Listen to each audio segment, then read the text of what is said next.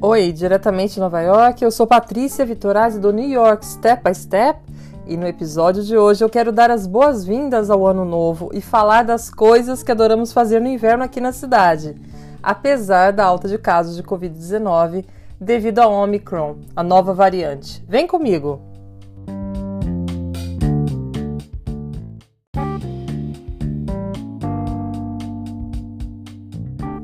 O ano novo chegou e com ele toda a esperança renovada, não é mesmo? New York começou 2022 com o novo prefeito Eric Adams trabalhando duro já no primeiro dia do ano na questão da segurança e do controle da pandemia, duas das suas principais prioridades.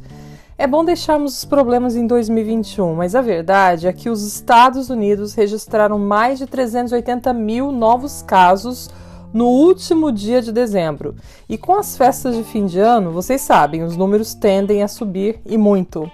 Só em New York City tivemos 45.384 novos casos no dia 31 de dezembro, 551% a mais do que nas últimas duas semanas de 2021. A expectativa não é nada animadora e tivemos algumas interrupções em atrações, como alguns shows da Broadway, o clássico Christmas Spectacular, o show da Rockettes no Radio City Music Hall e algumas outras coisas.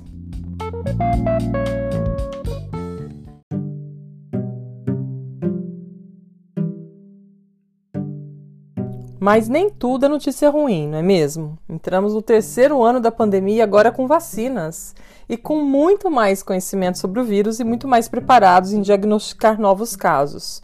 Só para vocês terem uma ideia, em praticamente quase toda esquina aqui em Nova York tem um local para fazer os testes de Covid-19. Até a maior estação de trens, a Grand Central Terminal, a Penn Station, outra estação muito famosa aqui, Times Square e outras estações de metrô disponibilizaram testes gratuitos, além, obviamente, das clínicas, aeroportos inúmeras vans espalhadas pela cidade. Você só tem que esperar na fila, porque a fila é enorme.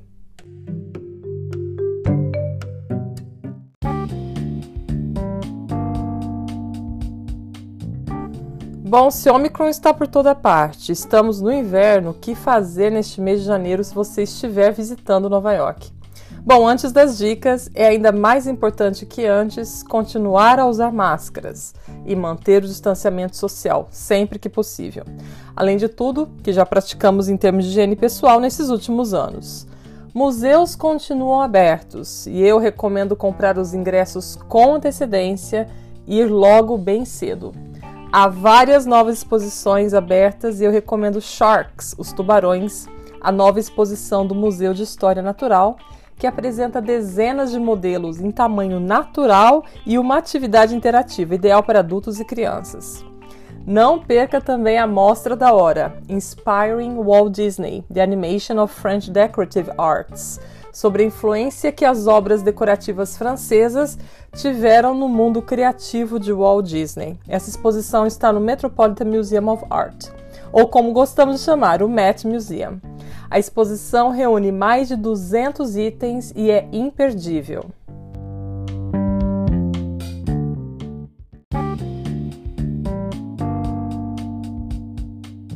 Mas a melhor dica, apesar do frio, continua ainda sendo as atividades ao ar livre. Além do Central Park, que sempre é uma parada obrigatória, você sabia que Nova York tem mais de 1.700 parques públicos espalhados por Manhattan, Queens, Brooklyn, Staten Island, The Bronx, Roosevelt Island, na Ilha do Governador? Pois é, apesar do frio, nova iorquino ama passear nos parques e fazer algo que adoramos todo inverno: patinar no gelo.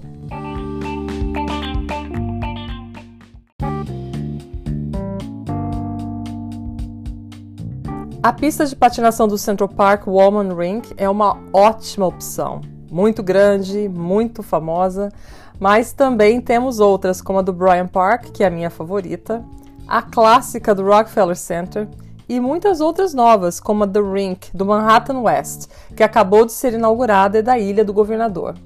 Todas ficam abertas até meados de março e é diversão certa para toda a família.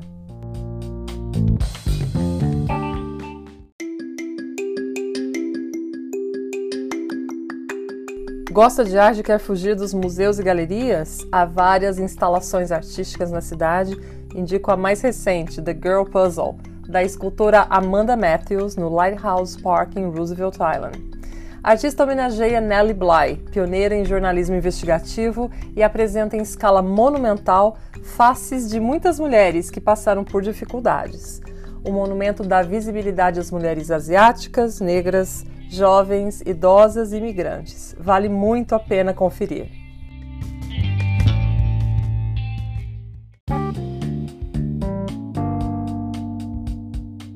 Observatórios fazem muito sucesso nos roteiros de Nova York. Eu recomendo dois dos meus favoritos.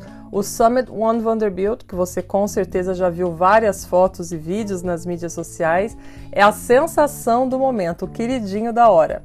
Todo espelhado e com galerias interativas super interessantes, o observatório ainda oferece uma área externa para vistas incríveis, não só do Empire State Building, mas de toda a cidade, além de um elevador panorâmico que você precisa pagar um ingresso extra, mas que te leva às alturas.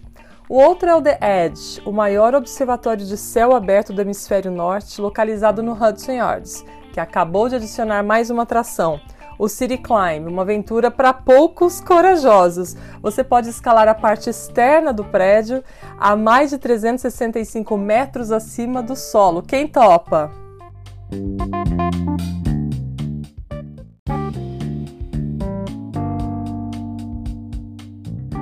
Bom, deu para perceber, né? Mesmo com esse frio todo, há muito o que fazer aqui na cidade.